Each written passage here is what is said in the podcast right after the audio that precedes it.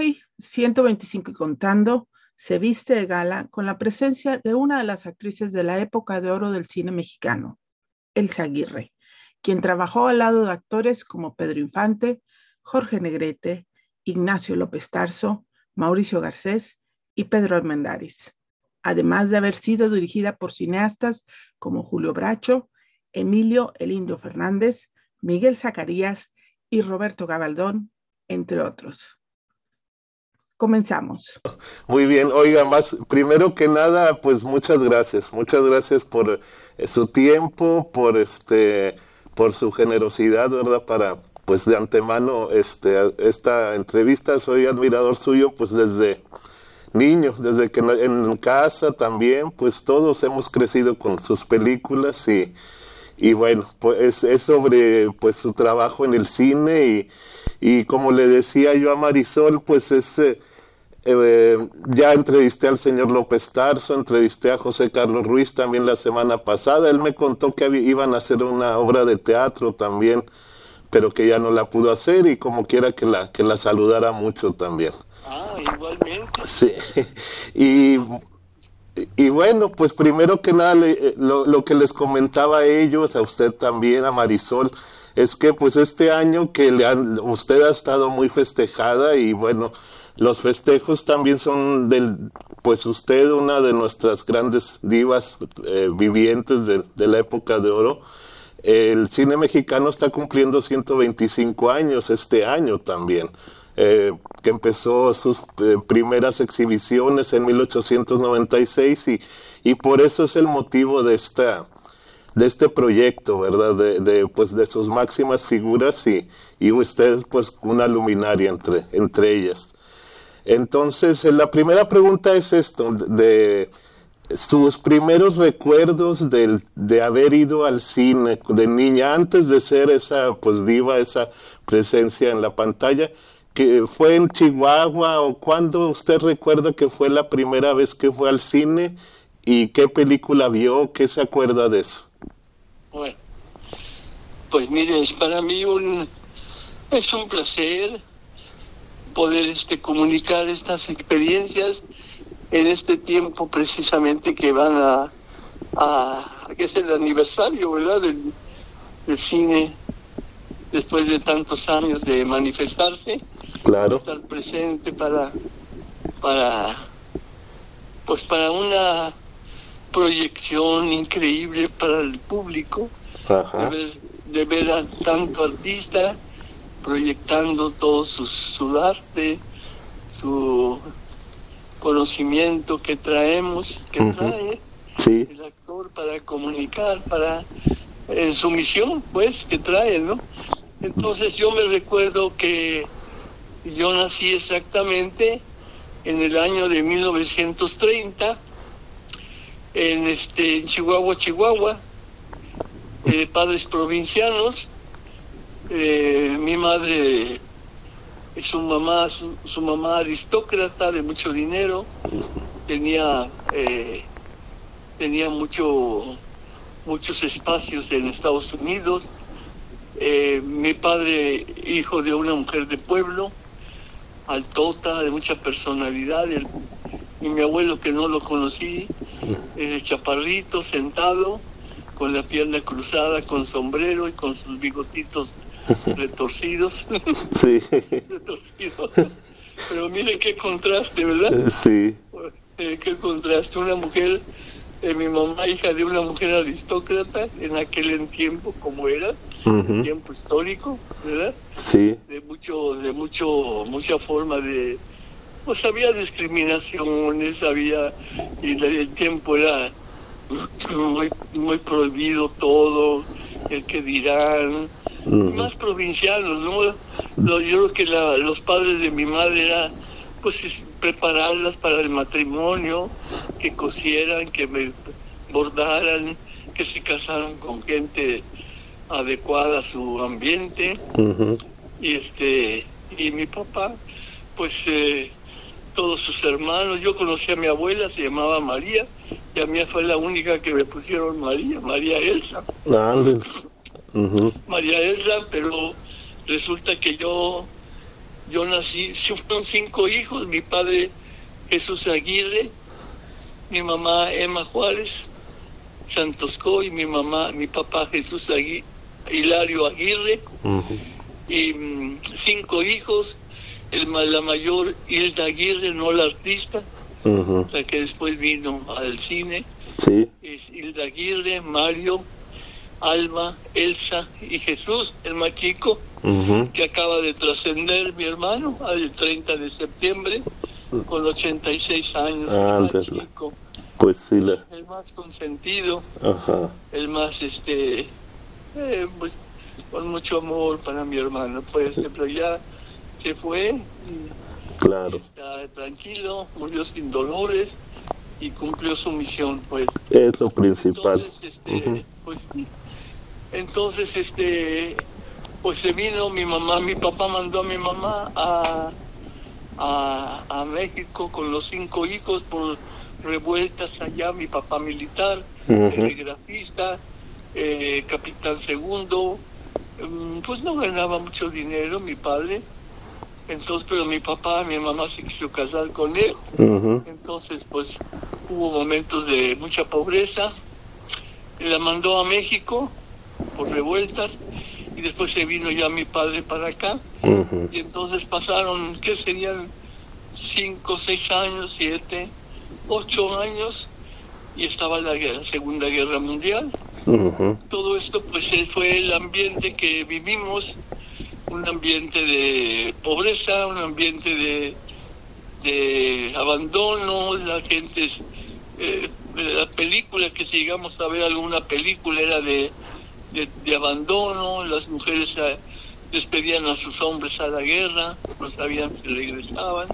Y yo, una niña que sufría, sufría ese ambiente de abandono, no sé por qué. Yo así lo sentía desde chica.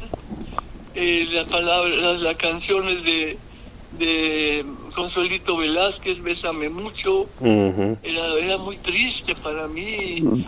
Bésame porque ya no vas a regresar. Claro. Entonces yo así lo sentía. Sí, sí, y entonces eh, eh, la familia, eh, nacieron los cuatro hijos primeros, los tres hijos primeros y luego al nacer yo, eran blanquitos y yo nací negrita. Entonces mi mamá la escuché que dijo, pues yo creo que me la cambiaron porque no es mi hija. Entonces yo nací negrita, con mucho pelo, pues no era de los negritos no eran muy muy favorables en ese tiempo. Y entonces eh, yo no sé si mi hermano Jesús vino después de, que yo nací como pasaron como cinco años o seis cuando nació el más chico. Claro. Pero de todos modos este yo me sentía una niña como apartada no como que no me hacían mucho caso. O yo me separaba de ellos o ellos me separaban, pero el caso es que eh, me llamaban negrita, negrita para acá, negrita para allá. Entonces yo me subía allá al, a la azotea a, ver las estrellas, a ver las nubes, se me quedaban los nombres de las nubes en la escuela de primaria, que nada más tuve esos estudios hasta sexto año. Y yo me subía para ver las nubes porque tenían muchas figuras, las nubes, las nimbus, me acuerdo muy bien cómo se me quedó eso en la mente, y luego las estrates y las irrus, pero yo me subía a ver las estrellas y entonces me salía como a los ocho años, nueve años, eh, eh, eh, yo hablaba con las estrellas, este, dije una poesía me salió una poesía, yo hablaba, me salía poesía, no sé por qué, me, hablaba con ellas y creo que guardé una que la tengo, este, la única que hice más, pero nada más se me quedó esa y bueno, así era. Claro. Entonces no había eh, pues juguetes, en ese tiempo era salir a un parque, eran resbaladillas, columpios, este, aeroplanos, eh, cosas así que teníamos de, de juego, ¿no? para nosotros. Vivimos en ese ambiente, padres provincianos que no pensaban más más que en la familia, tenerlos, tenerlos ahí, no podían más allá pensar en más estudios. Tal vez mis, hermanos mayores sí fueron a, a secundaria, pero muy pocos, ya no, no mucho. Entonces a los 13 años yo me dio la, la fiebre de Malta. Haga de cuenta como el COVID ahora, ¿no? Claro, sí, una sí, fiebre, Una epidemia fuerte, la fiebre de Malta. eh, decían que era por haber comido queso de cabra, decían. Sí. Entonces, este, dura un año de, de calenturas, de fiebres, y pues yo me afectó, era reumática, me dolían los hombros, me acuerdo muy bien, para cambiarme me dolía mucho, luego después mi cintura, mi cadera, y me tenía mi mamá, pues aparte una casona, vivimos casi nuestra niñez y nuestra adolescencia en Miscuac, en aquella, en con una, una escuela de gobierno que se llamaba Enrique, este Enrique de la Olavarría Ferrari, que todavía existe, ¿verdad? Y entonces teníamos que caminar todo una avenida que se llamaba Alfonso XIII, para que vivíamos en una casa, una vieja, este, hasta el fondo, hasta allá, hasta arriba, y, nos, y nos veníamos a la escuelita acá, y mi mamá nos daba un centavo, y comíamos ahí unos tamalitos que me hacía una señora ahí eh, antes de entrar a la escuela. Em, mi mamá, por más pobre que era, nos tenía, tenía la casita muy bonita porque ella le gustaba coser en su maquinita y tenía eh, con retazos, con lo que sea, pero ella pintaba los tapetes. Ella tenía una casa bonita que no parecía que éramos pobres. Entonces, este, eh, eh, ella nos hizo los los uniformes de la de la, de la escuela y nos pusieron de, de, modelos a Alma y a mí como, modelos para el, para el uniforme del, de la escuela. Nos pusieron de ejemplo pero sí mi mamá nos ayudaba a los a los a, los, a las tareas pero más que nada ella era era partícipe de todos los bailables. Ella nos hacía todo, nos bordaba, que de pierrot, que de colombina, que de muñecas, que de, que de que las danzas de las horas, que ella estaba presta para a mi hermana Hilda Sandunga, le, bordaba una cosa hermosísima sus, sus vestidos. Entonces esa fue nuestra niñez, salíamos afuera, a, a Viva Camacho y a, se oía mucho Viva Camacho y abajo Almazán en ese tiempo. Sí. Y que yo me recuerde. Entonces, después de la, de la fiebre de Malta, que yo me puse como esqueleto, pues nadie me hacía caso, ni mis hermanos querían andar conmigo, como yo estaba hecho un, pues un, esqueleto. Fíjese. Y entonces, este, saquen a su hermana, no, ni caso. Porque yo les decía de las poesías, y me decía no se te entiende nada, cállate, no se te entiende nada.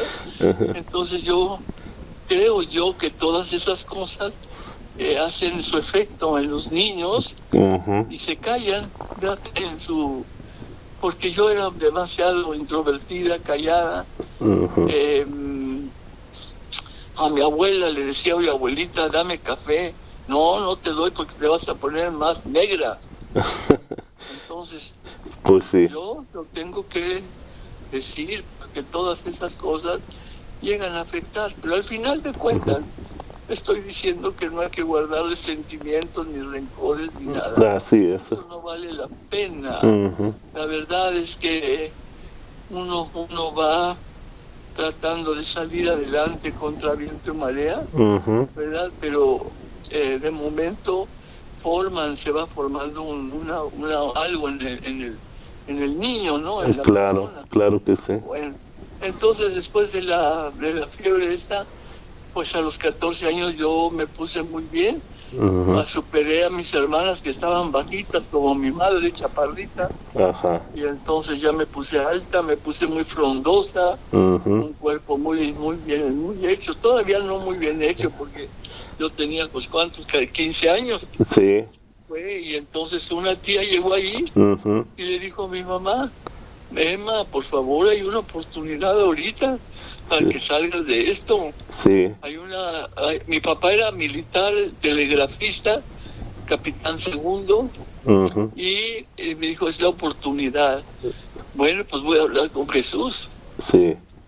Mi mamá habló y la mujer, pues, eh, ah, no, mi papá, pues, adoraba a mi madre, así es que mi mamá no le fue fácil convencerlo. Yo voy a estar con ellas, Jesús es una oportunidad para mis hijas. Iba a ser un concurso de belleza para plazas film mundiales del sexo fuerte. Papi Cortés y Rafael Valedón. Ahí fue la entrada realmente al cine. Su primera película. ¿Qué sería? 1944. Eh, sí, ajá.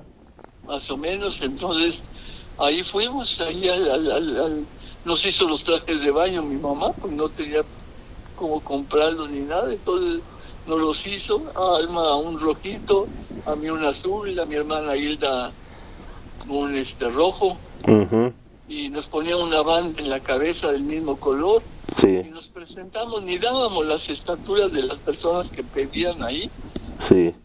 a 300 personas ahí en un club, donde iban todos los universitarios y todo, y ahí estaba Mapi Cortés y los que iban a trabajar este, ahí en la película de Sexo Fuerte, unas mujeres que andaban en un planeta y que, y que eran, eh, pues eran el sexo fuerte, el hombre no era, no era, no era nada. sí. ya ves, ¿no? Sí. ¿Desde cuándo? ¿Desde cuándo están con eso, no? Claro, entonces, sí, sí. Entonces, este, pues bueno, pues ahí vamos. No, yo para salir del lugar, para ponerme la, la, el traje de baño, no, ni quería salir, imagínese con mi carácter. Pues tuve que salir y, y, yo vi todos los periodistas tirados en el suelo tomándome de arriba, de abajo para arriba. Y cuando pasábamos allí, pues Elsa, Elsa, ¿cómo te llamas? Elsa, Hilda, Alma. Pues vamos saliendo triunfadoras las tres y nos dan y nos dan una exclusividad para hacer tres películas en Clase Film Mundiales y le pagaban a mi mamá 300 pesos. Es un dineral que nos daban centavos. Claro. Entonces mi mamá ya iba a cambiar su situación. Y dijo mi mamá, claro. Y nos llevaba desde las 4 de la mañana en tranvías, unos tranvitas ahí que, que parecían juguetitos y luego camiones y todo para ir hasta Tlalpan, hasta allá, desde Miscuac. A las 4 de la mañana nos llevaba y a maquillaje y a la ropita, una ropita de cortita con unas con unos relámpagos en la enfrente y éramos unas mujeres de otro planeta. Entonces yo pues no yo no quería enfrentarme a la vida. Para mí yo puse miles de pretextos porque yo quería estar encerrada en mi casa, no tenía ganas de enfrentarme a la vida para nada. Pero mis sueños no eran ser ni... Y cuando íbamos al cine jamás pensé en ser artista, ni famosa, ni, ni tener dinero, ni nada. Entonces yo le yo puse pretextos, pero pues de nada sirvieron. Eh, éramos obedientes, respetuosas, había reglas con mi padre en la casa. Sí éramos obedientes y entonces pues tuve que aceptar. Claro. Cuando yo me equivocaba tanto con la con la primera línea que me dieron, pues peor, yo dije, trágame tierra, yo no vuelvo a esto para nada, mm. no es esto para mí. Sí. Entonces, este, ahí sí hice la primera, la segunda película era los, cigarros, los susurros de la mañana para un para Rafael Valedón que iba en un barco. Sí. La cigarrera. El pasajero 10.000. El pasajero 10.000. Sí, es de Miguel Moraita, sí.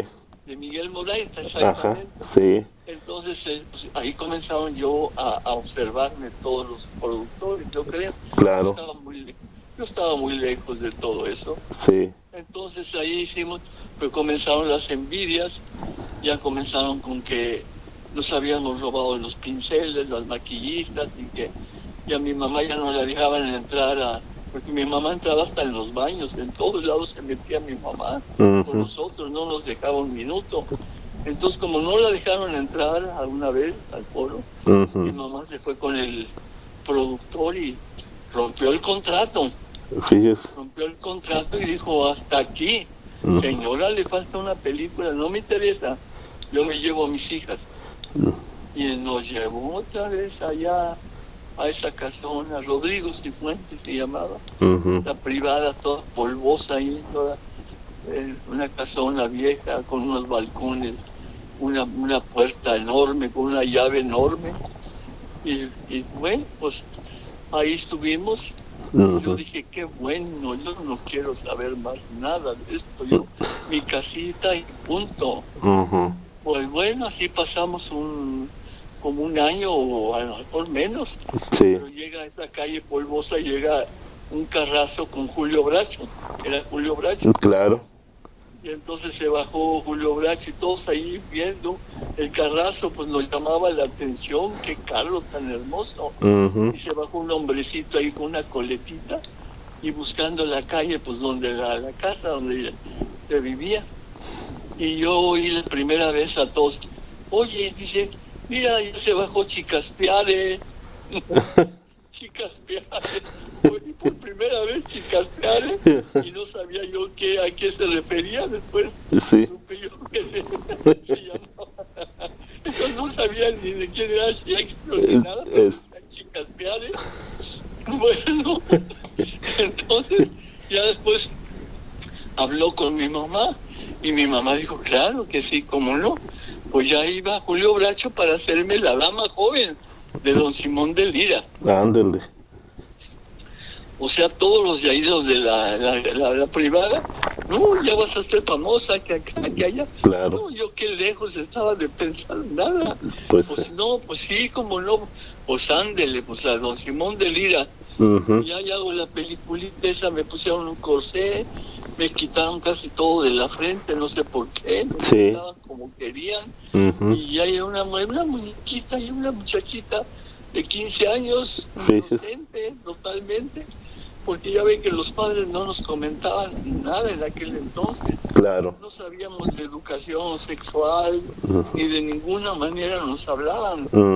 Entonces eh, teníamos una mentalidad completamente, si no todas, yo en lo personal, yo no era investigadora, no era curiosa, yo nada, de nada, no preguntaba, no hablaba, entonces pues así viví yo. Claro entonces la película, o salió la película, luego viene El ladrón con Luis Andrini, lo mandan a traer de la Argentina, luego un elevadorista, otra vez de Estelar, El Zaguirre. Otra vez con Julio Bracho, ¿verdad? Otra vez con Julio Bracho, El Ladrón. Y yo, pues, por primera vez comienzo a sentir la atracción por el hombre a los 15 años y me gustó mucho Luis Andrini. Ándele. y luego que yo pasé por su camerino y lo vi que se quitó el peluquín, porque traía peluquín, pero no me importó, yo andaba yo andaba saltando de plano. Yo andaba saltando con la con lo que yo sentía por él, no era una atracción muy grande con este Luis Andrini. Claro. de Tita Mirel, ¿se acuerdan? Sí, sí, sí. casado con Tita Mirel. Sí. Pero yo no sabía nada, de nada, de nada, ¿eh? Claro.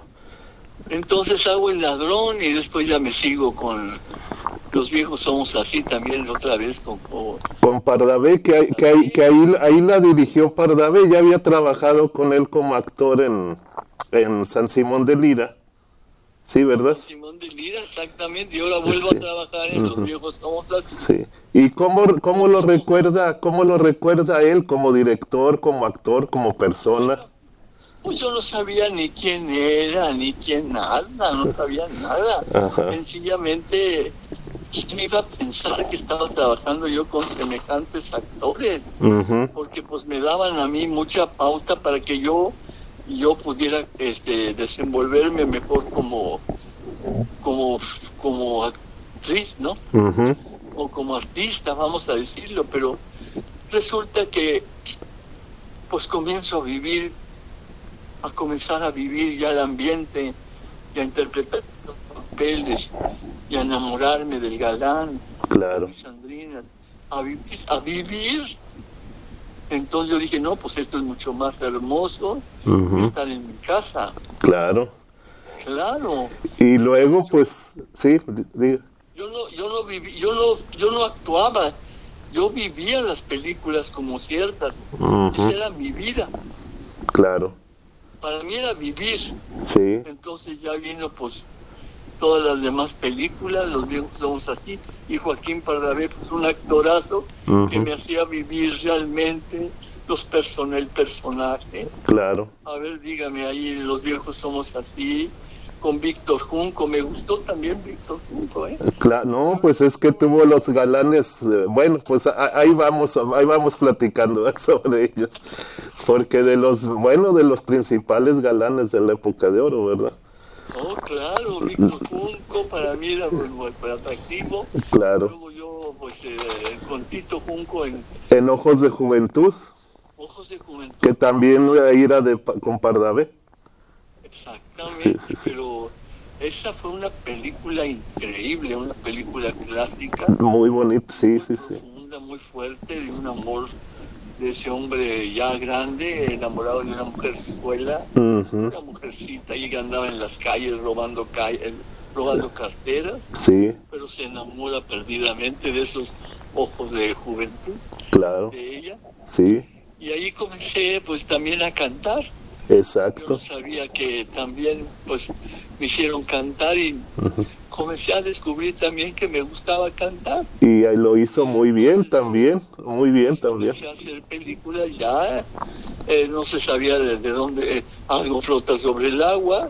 Que ahí pues también, ahí canta y Arturo de Córdoba también. A, platíqueme de eso, fue toda Azalia. Azalia, esa película que dejó en mí pues un gran mensaje de ver también, pues yo me asombraba cómo era posible que, quisieran un río en un, en un, en un este, ¿cómo se le llama? ¿Dónde es en las películas? Un set, un set cinematográfico. Exactamente. Sí.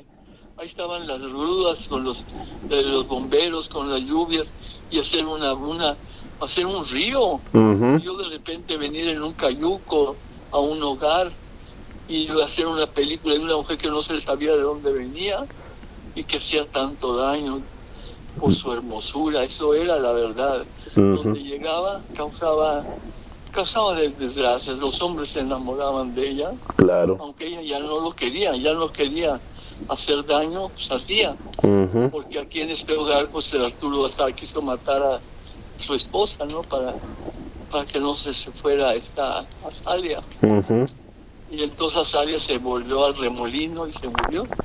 Es una película hermosísima en un, en un ambiente de trópico, un ambiente bonito sí, sí, para las películas.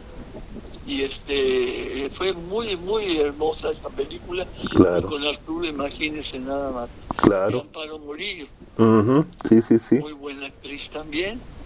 Y luego con Arturo volvió a trabajar en Medianoche y con Marga López también, ¿verdad? Exactamente. De esa, de esa película que recuerda que, que de pues también dos actores y usted ya pues también como estelar ahí con ellos dos.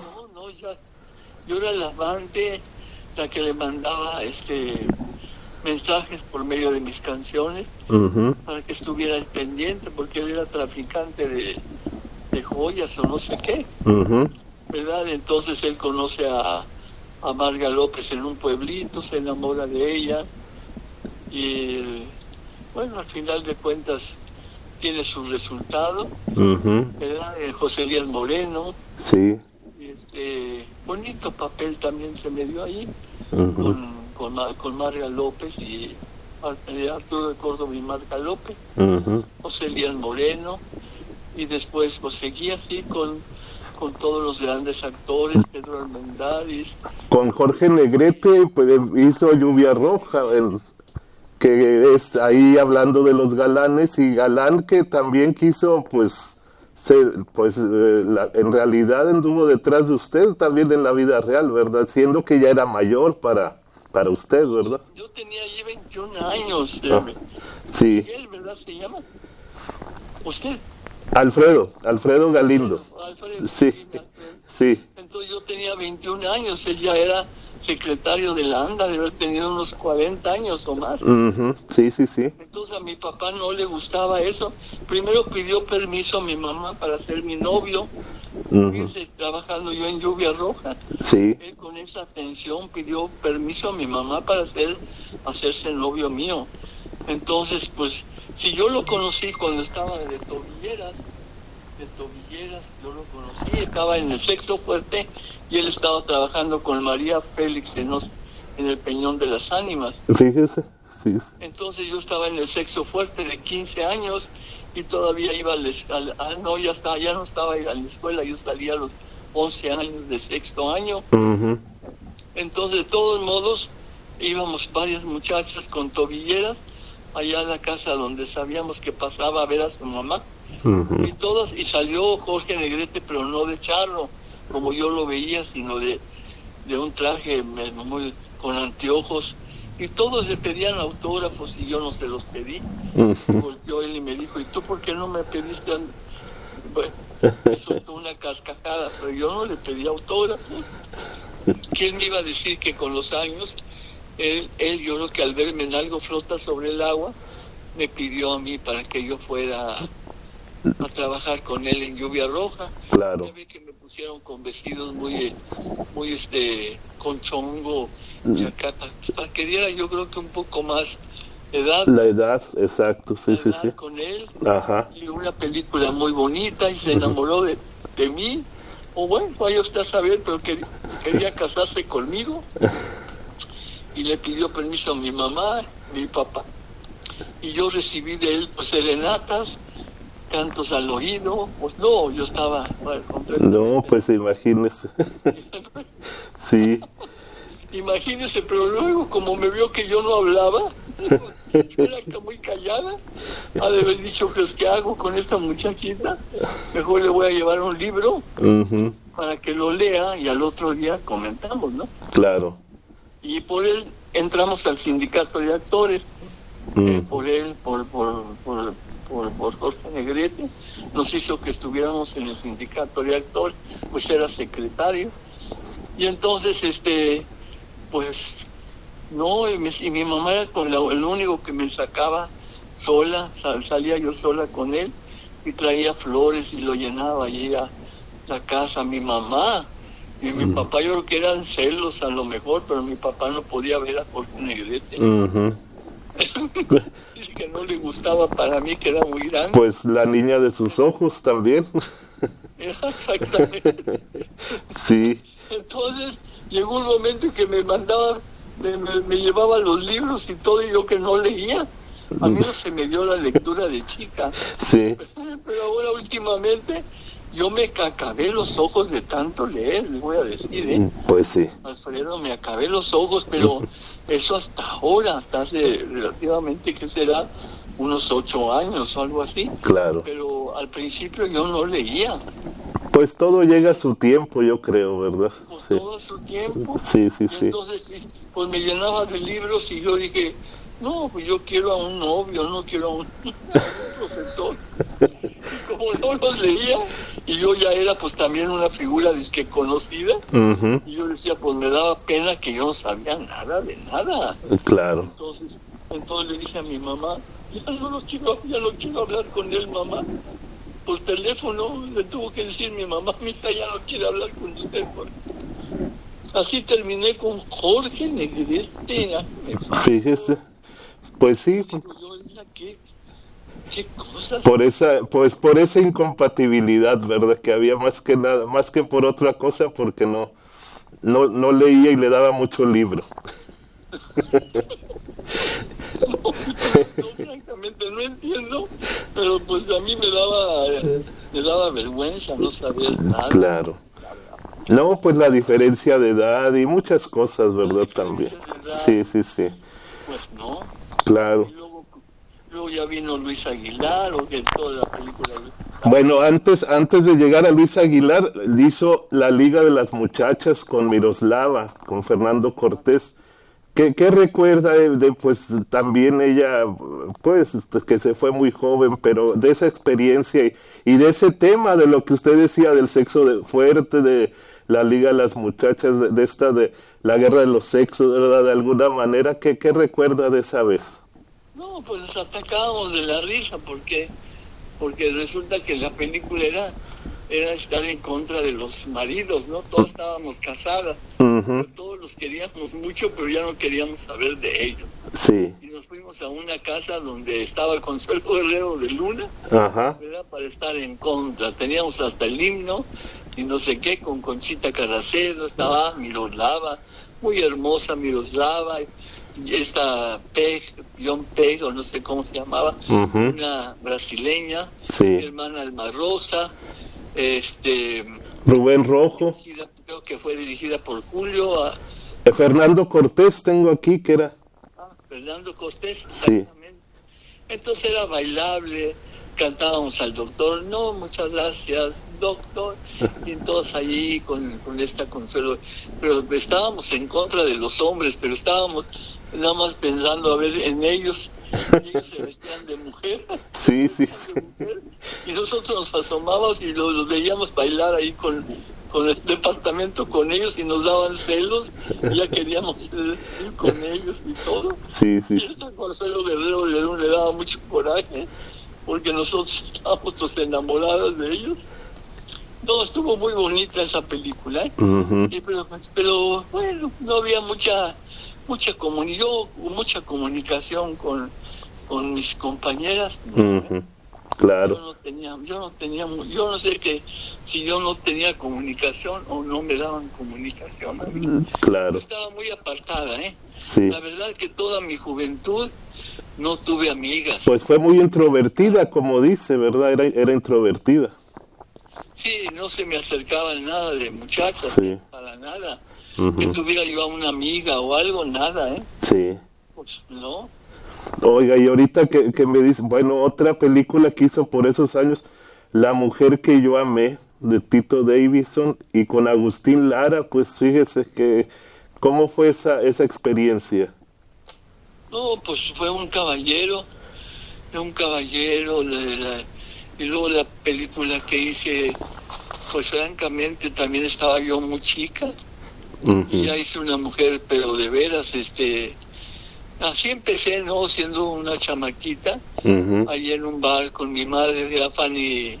Fanny Schiller, sí, Fanny Schiller. Entonces, este, pues comencé a, eh, eh, Agustín me llevaba al mar y vio que, que movía los pies, me llevaba al mar y me llevó con un doctor y comencé a tratarme y comencé a desenvolverme y mi madre al verme ya pues más mejor y todo, ya comenzó a, tratarme, ¿no? Con, con otros hombres y me gustó y, comenzó mi vida, ¿no? A, vivir de esta manera. Sí. Me gustó y bueno, me olvidé de Agustín Lara, pero así como, como vivía, pues también podía yo caer otra vez en las mismas, ¿no?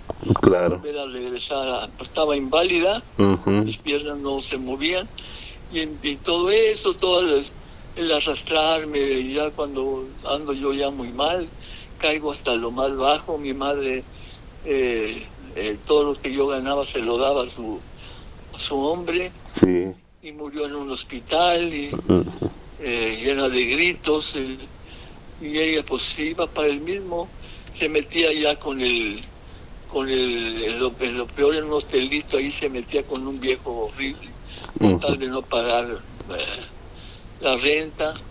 O sea, con Andrés Soler, eh, Agustín la tocando, eh, me cantaba, lo mandaba a llamar en esas fiestas que hacía Andrés Soler, este, te vendes, quien pudiera comprarte.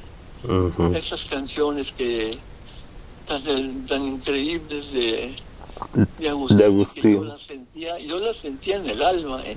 porque yo vivía todos los personajes. ¿eh? Claro. Para mí no eran desconocidos para nada, ¿eh? Yo me desenvolvía como pez en el agua.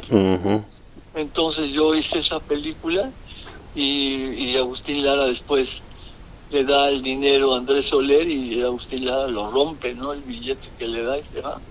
Como diciendo, ¿cómo andas tú en estas formas? Este, y tanto que él me quería, ¿no? Sí.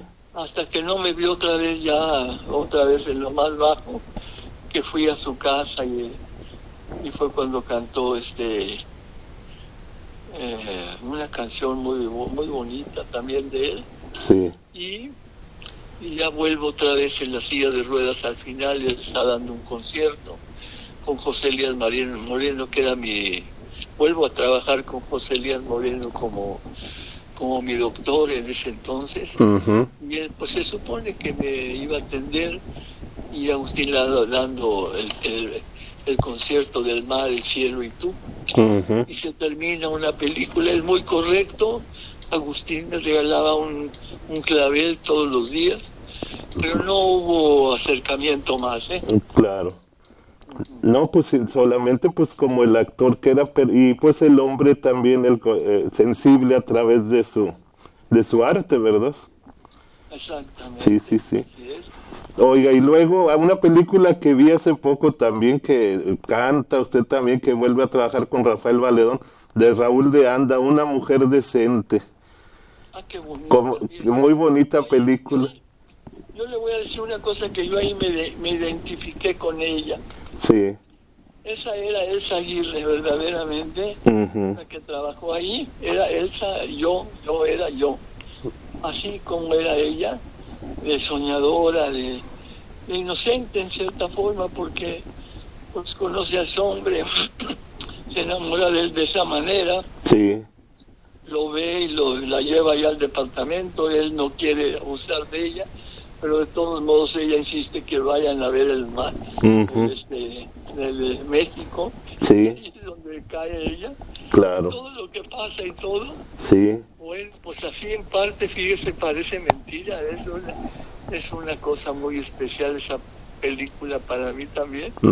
Y entonces este tiene su hijo, él se va, se casa. Sí. Todo lo que pasa, pues... Eh, ella es para que después eh, salga adelante en su vida, es famosa y, y, la hija, la hija, el hijito que tiene ahí es, después supe que era Angélica María. Fíjese, sí. sí. La, pusieron de hombrecito. Sí, eso hizo sus primeras películas así de hombrecito. Exactamente. Entonces, este, sí, entonces se enamora de ella y ella pues ya lo sabe perfectamente bien y lo atrae. Sí. Al final de cuentas pues se casa con ella y están felices. Bonita, bonita la película es. Claro. No, no sé si quiera ahí contestar el teléfono o está, o está bien. Ya, ya no. Ya no, ya. Ya colgada. bueno, no, no. Bueno, mire, otro, hablando de galanes, pues la película que siguió fue una con Jorge Mistral y dirigido por Rogelio González, Amar fue su pecado, con Alma Rosa también, con Ramón Gay, Andrés Soler. ¿Qué recuerdos tiene de esa película? Bueno, este, ese fue el tiempo de la eutanasia, cuando muy famoso la, se, se hablaba mucho de la eutanasia. Entonces eh, hasta en los periódicos llegaron a decir que yo había matado a mi hermana. Eso ya después lo cortaron porque sí parecía en los periódicos y todo, ¿no? Una publicidad francamente ya muy, muy, muy, muy mal, ¿no? Sí, muy escandalosa.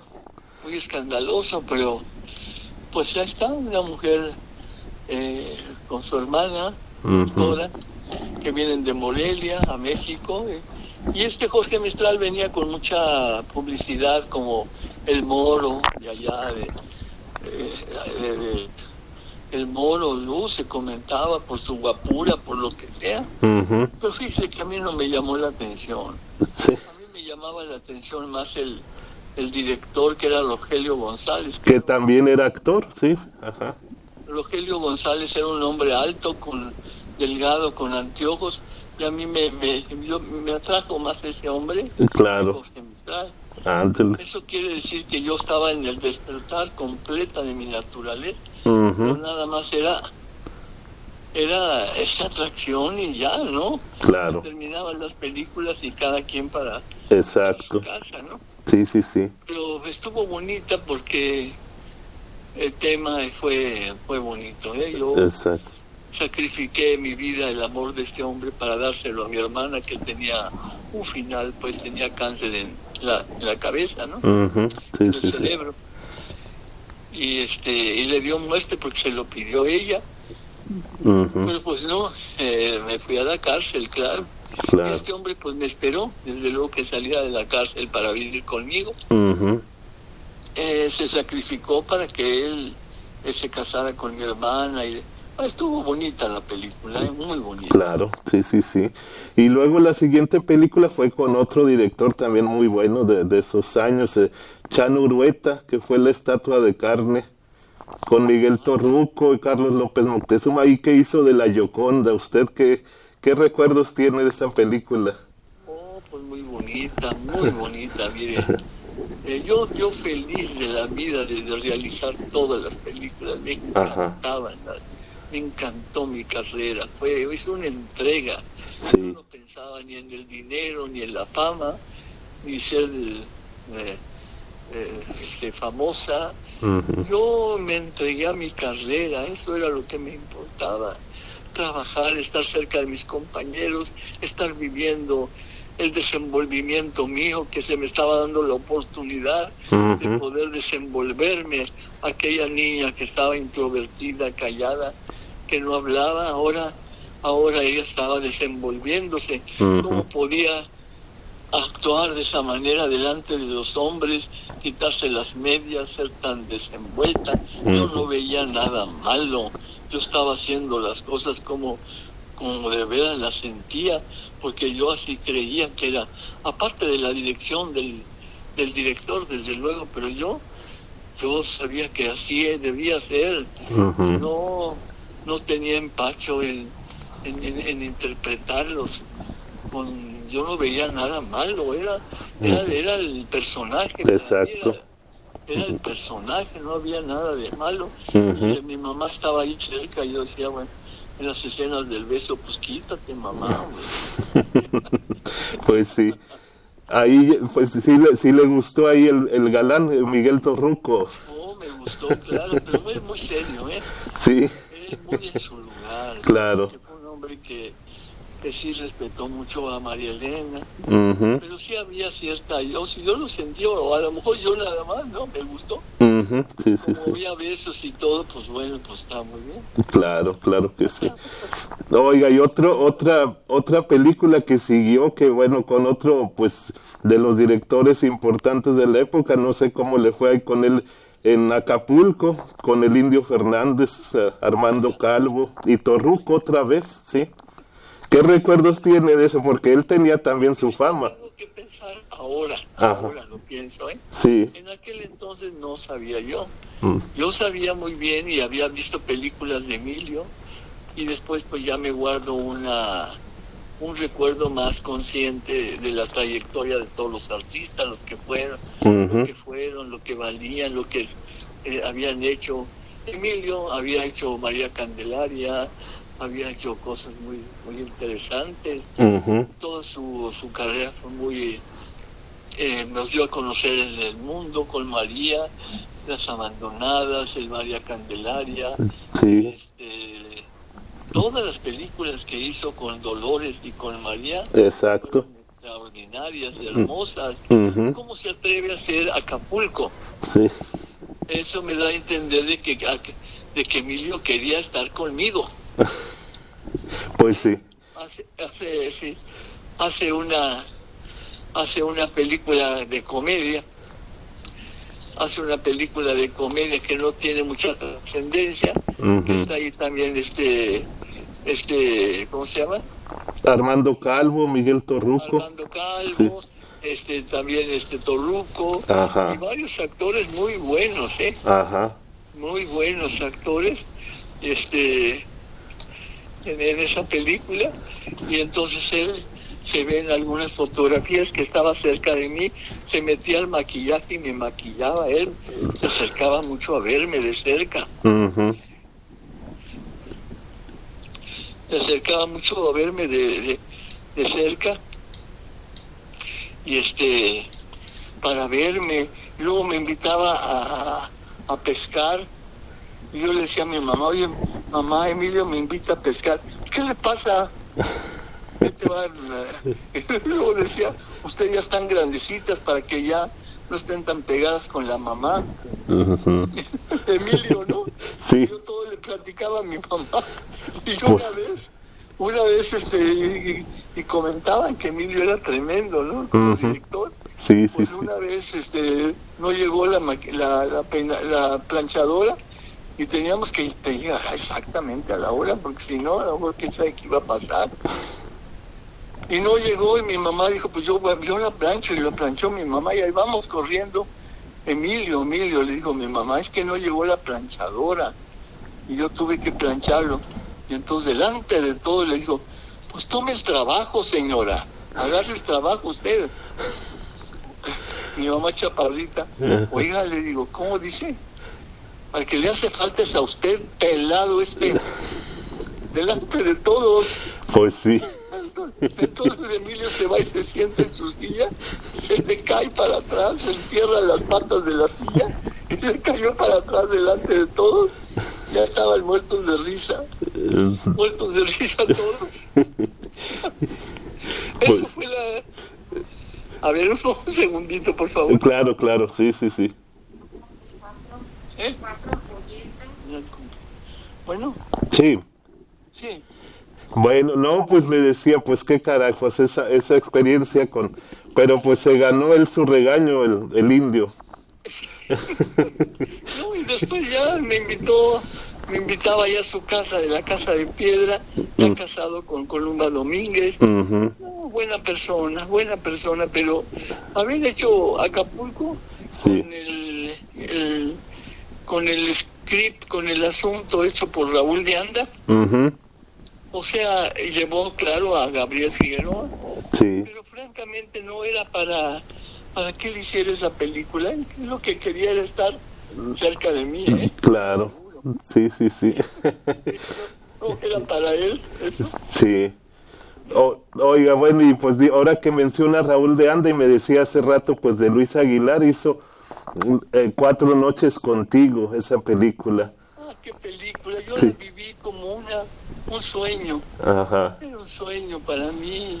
Era muy dicharachero, muy ameno, muy muy chistoso, nos mantenía riendo a mi mamá y a mí, eh, muy, muy cariñoso, este, muy atento, me sentía muy feliz con él, entonces en el pajar, ahí cuando nos dimos el primer beso, no sabe. No, pues le digo que pues fue muy suertuda con, con todos los galanes, los principales. Yo nada más estaba esperando los besos, pero no con todos, ¿eh? Claro. No, sí. Sentía yo la atracción. Ajá. No, hombre, olvídese. Era selectiva también, pues. ah, sí, claro. Claro, no, no, pues muy bien. Oiga, y luego viene otra vez con Chano Urueta, pero una película, La Perversa, que sale su hermana Alma Rosa también, y otra vez con José Elías Moreno ¿Qué, me cuenta de ese un, personaje también, pues, de, mala?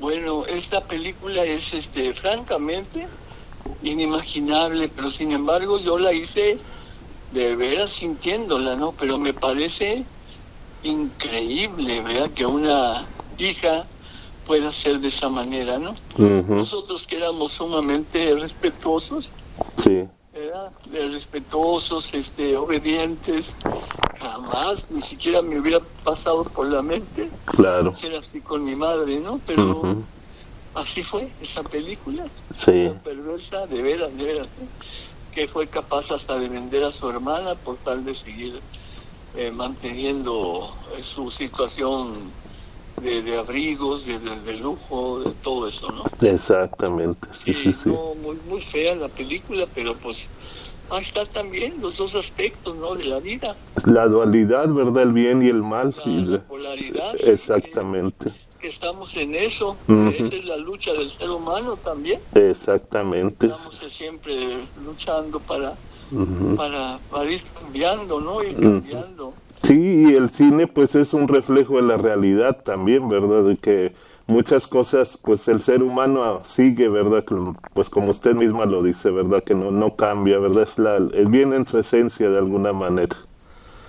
Exactamente, no, el artista trae una misión, imagínese, la gente puede ver tanta cosa reflejada en los artistas y si tiene más observación se puede ver a sí misma, ¿no? Exacto. Cuando hay algo en ella igual a, aquello que está viendo, pues puede observarse que está en ella. Claro. O sea, trae, trae una misión muy grande el artista. Sí, sí, sí. Una responsabilidad muy grande también, ¿eh? Así es. Pero, y, pero miren, pues ya pasando a un más, este, ya más relajado un tema, ¿verdad? Que y empieza a trabajar con Miguel M. Delgado, que es un director con el que hizo varias películas. Encantando nace el amor, que hace poco le tocó verla muy, muy, muy divertida con Raúl Martínez, Andrés Soler, Oscar Pulido. ¿Qué recuerda de esa película? La primera que hizo con Miguel M. Delgado que me dio la oportunidad de cantar, de darse canciones muy bonitas, de bailar, de este, de con este Raúl tenía muy bonita voz, pero pues no sé por qué no, no surgió bien este Raúl, pero que yo lo recuerde, pues buena persona, ¿no? Buena persona, Raúl, pero nada más, ¿eh? Pero a mí se me dio la oportunidad de cantar, de bailar, de, de, estar en una película muy este muy bonita, muy ligera, ¿no? Una comedia muy bonita. Claro.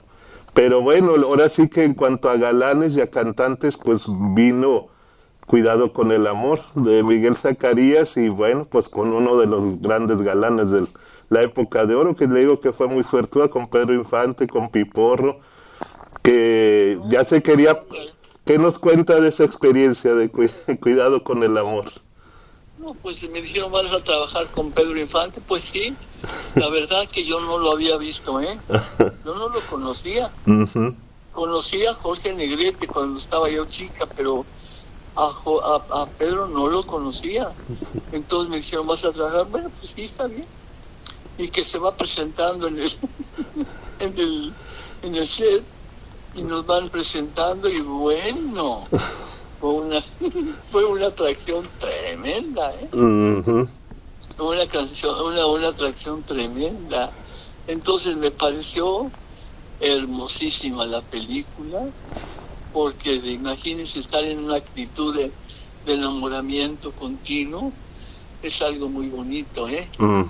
yo en, el maquillaje él pasaba después tocaba la puerta gente mi corazón latía ya lo iba a ver quería que me quedara, me dejaran muy bonita para presentarme lo mejor con él.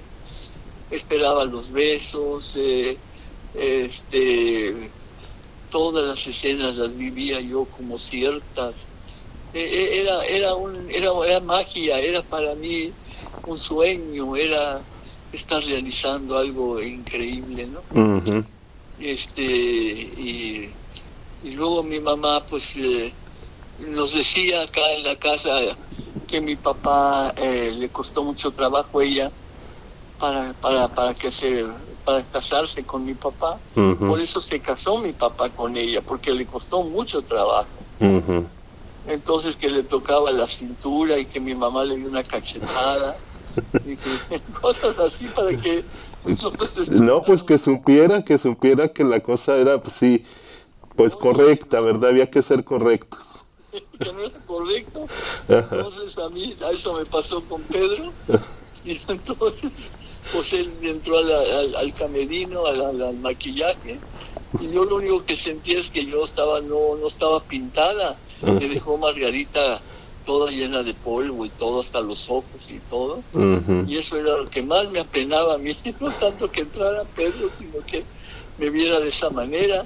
Llevaba un ojito, se puso detrás de mí, y yo viéndome en el espejo toda llena de, de polvo, y entonces de repente da la media vuelta y me quedo enfrente de él, y me planta el beso, pues nos dimos el beso, Y entonces digo yo, después dije yo, ¿y ahora? Nos separamos del beso. Y yo dije, ¿y ahora qué digo yo? ¿Qué, qué hago? Pues, ¿qué hago? Dios mío. Y me acuerdo de mi mamá. Sí. Porque si me quedara con el beso, pues yo iba a ser muy una mujer muy pronta, muy no no estaba bien. Entonces me acordé de mi mamá y a lo mejor le doy la cachetada y hay la posibilidad de que me se llegue a casar conmigo. Vaya usted a saber qué pude haber pensado yo que le di la cachetada. Y él se quedó, me puso rojo y me dijo, pues valió la pena. Y se retiró. Ya, no me volvió a buscar, pero le seguimos en toda la película. Y luego el director y todos se daban cuenta, decían, todos se daban cuenta, pues cómo no se iban a dar cuenta cómo andaba yo, francamente, aunque no lo trataba de aparentar, pero todos se daban cuenta. ¿Cómo que no se iban a dar cuenta? Claro, ahora lo pienso, ¿no? Una mujer así enamorada y luego ingenua, ingenua. Yo tenía una mentalidad muy joven, no era investigadora, no era averiguadora, ni preguntaba ni nada, yo era natural, se salía lo de mí todo lo que estaba pasando en mí, si había coraje, si había emoción, si había enamoramientos, todos se daban cuenta, ¿no? Entonces yo sé que se ponían de acuerdo eh, para que, que, se quemaba un, un, un, un, foco, ¿cómo se llama? Un reflector. Sí. Eh, corten, a ver, vamos a empezar. Se repite la escena, eh, la, del beso, yo internamente, qué bueno. pues se ponían de acuerdo en eso. Claro. después conocí yo a Miguel Zacarías y era, era un hombre increíble, ¿eh? Pues se tenía fama de ser muy culto, un poeta, un buen director, increíble el señor este de veras. Y yo lo, yo lo visitaba aquí en Cuernavaca hasta cuando tuvo 100 años, estaba yo visitándolo, me gustaba estar con él. Y él hizo en su en su en sus 100 años eh, nos, nos, pidió que fuéramos a un teatro a que fuéramos allí a, a acompañarlo. a, homenajearlo sí por sus 100 años. Sí. Y él decía espero que verlos a los 200 años y después a los 300 y hablaba tan hermoso de todas sus amistades y, y pidiendo que disculpa por alguna cosa que haya hecho, pero que eh, no, algo, algo una, una, cosa bellísima, con una humildad, pero con un conocimiento claro. y un arte en su pluma para escribir. Y adentro estaban dos prosas, una de María porque él descubrió a María. Sí, en el Peñón de las Ánimas. Ajá, Exactamente. Y entonces del otro lado estaba la prosa de Elsa Aguirre. Fíjese. Y eso, y eso lo repartió en todo el público, eran como 800 personas, y repartió su, su, su invitación a todos. Y entonces se ve ahí a María cómo la describía y cómo me veía a mí en prosa. Es algo totalmente opuesto, ¿no? Claro. Sí, sí, sí. Entonces, este, eso quedó en mí en cuidado con el amor. Y lo de Pedro, pues después supe que también él estuvo muy, que la verdad fue muy, fue algo muy, muy fuerte conmigo. Pero él estaba muy, muy este, enredado en cosas, ¿no? Claro, sí, sí. Casado. aparte, pues se andaba con mucho problema. Sí, exacto. Y conmigo, pues no sabía que iba iba a tener nada conmigo. Así es. Era una chamaca, pues. Chamaca mentalmente, no sé qué edad. Sí. Tenía unos 24 años ahí. Más o menos, Pero exactamente. Era una niña, ¿eh? Claro, sí, sí, sí. Entonces no iba a sacar nada conmigo. Y dijo, pues no. Sí. Pero sí, e, era un hombre muy, este, muy, muy buena gente. eh, sano ayudaba mucho a la gente, se salía de los teatros para cantar al, a las gentes que no podían entrar por el dinero. O sea, se cuidaba mucho, no fumaban, no tomaban, nada. O sea, verdaderamente un buen hombre. ¿eh? Claro, sí, sí, sí. Eh, pero bueno, así fue. Y terminó pues así, eh, precisamente en ese tiempo, muy poquito tiempo, él ya regresaba de Mérida y fue cuando tuvo el accidente. Cuando tuvo el accidente, exactamente. Así más o menos fue en ese año. Eh, yo, teniendo 21, 24 años tenía, no sé qué, qué años sería. Sí. Ah, pues 24 tenía el... sí, en el 54, ajá. El 54, ajá. en el 56 él murió por ahí. Más o menos, sí. En el avionazo, yo venía del Perú. Fíjese. Yo venía del Perú que me invitaron a mí a... había nada más el radio, no había televisión. Claro y me, y me fui allá con mis hermanos, me acompañaron y de regreso en el avión oí que había muerto Pedro. Fíjese. De regreso del avión de Perú, ah, me avisaron ahí por teléfono un minuto de silencio, ha muerto Pedro Infante, no lo podía creer. No, me imagino, pues como pues si, si el público en general pues no lo creía me imagino pues cómo les ha, les le, pues les caló los, les dolió verdad quienes trabajaron y lo conocieron como usted verdad más. sí sí sí no, se podía creer eso de veras de veras claro y nosotros tuvimos un un viaje muy accidentado. Estábamos verdaderamente en un peligro tremendo en el avión. Pues sí. Y nos dan dando la noticia de la muerte. Y aparte de eso, pues, pues qué caray. Pues lo bueno fue que regresó con bien y todo, pero pues sí. No, fue una experiencia. La vida son experiencias, ¿no? La verdad. Son experiencias y decisiones. Así es. Oiga, y bueno, y pasando, pues siguiendo eh, ahí en el orden con la la, las volvió a hacer de mala en Estafa de Amor con Miguel M. Delgado, eh, que sale también allá, pues estuvo con Carmen Montejo, con Ramón Gay, Eduardo Noriega, Elsa Cárdenas. Qué bonita película esa, ¿eh? Sí, muy bonita. Y a mí me encantó hacer el, papel de... ¿Cómo se llamaba ella? Pues no me acuerdo. Sí. De... Sí fue con, con Ramón Gay, con Eduardo... De Eduardo Noriega. Eduardo Noriega. Ajá. Carmen Montejo. Carmen Montejo. E-, Elsa Cárdenas también. Exactamente, Elsa Cárdenas. Sí. Eso lo hicimos en la hacienda Vistahermosa aquí en Cuernavaca. El personaje era Maite. ¿Mari qué? Maite. ¿Marifé? Maite. Ah, Maite, exactamente. Sí. Uh, a mí me encanta. Una historia de Caridad Bravo Adams, que luego se hicieron varias, pero yo creo que la mejor es la que hicieron ustedes. ¿Verdad que sí? Sí. Esa fue muy hermosa película, mm. pues una mujer caprichosa, ¿verdad? que llega al grado de, para no perderlo, quererlo matar, pues claro, tuvo que tener ese final, pero muy, muy bonito. Yo lo sentí, ¿eh? Bastante. Claro. Por eso le digo que, que yo conocía a todos los personajes. Yo parece que, que yo ya los conocía, por eso me fue me fue fácil en un determinado momento de mi vida poder cerrar ciclos. Claro. Yo ya, yo ya había estado en todo eso, yo ya lo sabía todo. Porque sí, a veces uno dice que hay personas que sí se aferran mucho, ¿no? Claro. A sus carreras, a su trabajo, al aplauso. Yo creo que yo no.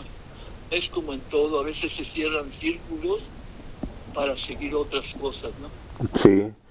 Se descansa porque son apegos, son dependencias eh, que, que, hacen, ay no, yo quiero estar todo, quiero verme, quiero estar allí.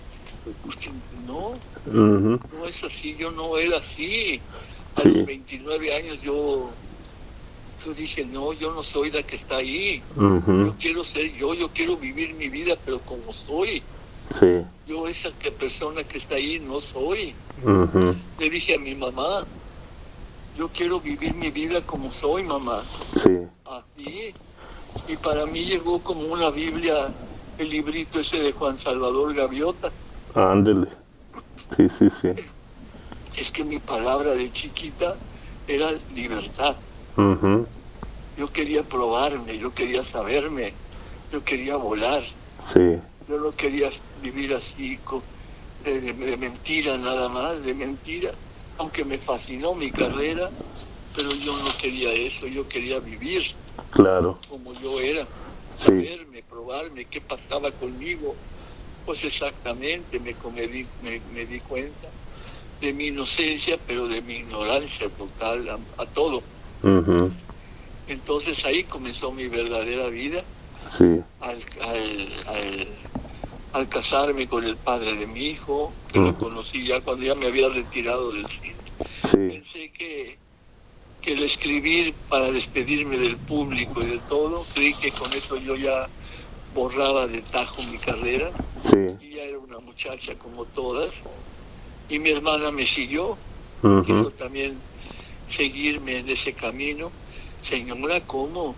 Estábamos en el apogeo, ¿eh? en el éxito. Claro, sí, sí, sí llévelas a despedirse del público, se va a traer carretadas de dinero. Oiga, dijo mi mamá, pues yo no, yo no quiero nada de saber qué mis hijas dicen. Pues eh, ahí fue, comenzó ahí mi vida realmente a sufrir las consecuencias de las cosas, a darme cuenta de, de cómo esa libertad, pero sin conciencia, no puede ser, ¿verdad? como la, responsabilidad de, la, unión del hombre y la mujer y, luego traer a un hijo, todo lo que representa ahora que seguir el camino de la, de la disciplina, del yoga, de todo eso. Entonces digo yo, pues todo eso está fuerte para, pero es necesario comunicar. Claro. Sí, sí, sí. Oiga, y, nunca hubo propuestas para hacer cine fuera de México, porque pues la mayoría son las las ha hecho, las hizo en México, ¿verdad? Estamos, aquí estamos. Pues Oiga, bueno, déjeme le, aquí de las de sus siguientes películas también con Miguel M. Delgado ya empezó, pues tuvo de galán Armando Silvestre en La doncella de piedra, en La mujer de dos caras. Eh, ¿Cómo recuerda esas, esas películas? Orgullo de mujer también hizo con Miguel M. Delgado. ¿Alguna de esas que tenga algún recuerdo? La doncella de piedra muy bonita, la fotografía en color también, Víctor Manuel Mendoza. Pues fue la primera película que se hizo en Cinemascope. Ándele, exactamente. Pero después se dieron cuenta de que pues todas las todas las pantallas eran chicas. Ahí fue su error. Exactamente, sí, Pero de todos modos este fue una historia bonita, una heroína, salvo a su pueblo, este la Majayura, eh, con Armando Silvestre, Víctor Manuel Mendoza, José Elías Moreno también. José Elías Moreno, claro, otra vez conmigo. Creo que trabajó muchas películas conmigo. Sí, sí, sí. Qué bonito era. Ajá. Sí, dicen que muy, pues aparte muy buen actor, muy buena persona, ¿verdad? Muy, También. Muy, buen actor, José Elías, claro. Claro. Y con su hijo trabajé en cómo enfriar a mi marido, con Julio Alemán. Exacto, que ahorita ya vamos a llegar para allá, que fue otra etapa, otra, otra etapa de pero antes de, todavía pues en blanco y negro y una película que, bueno, hasta mi papá, que en paz descanse, también estaba muy sorprendente, Vainilla, Bronce y Morir. otra vez con Rogelio González y bueno, de un, un, galán, un primer actor como Ignacio López Tarso, pues un malo como José Galvez, Luz María Aguilar.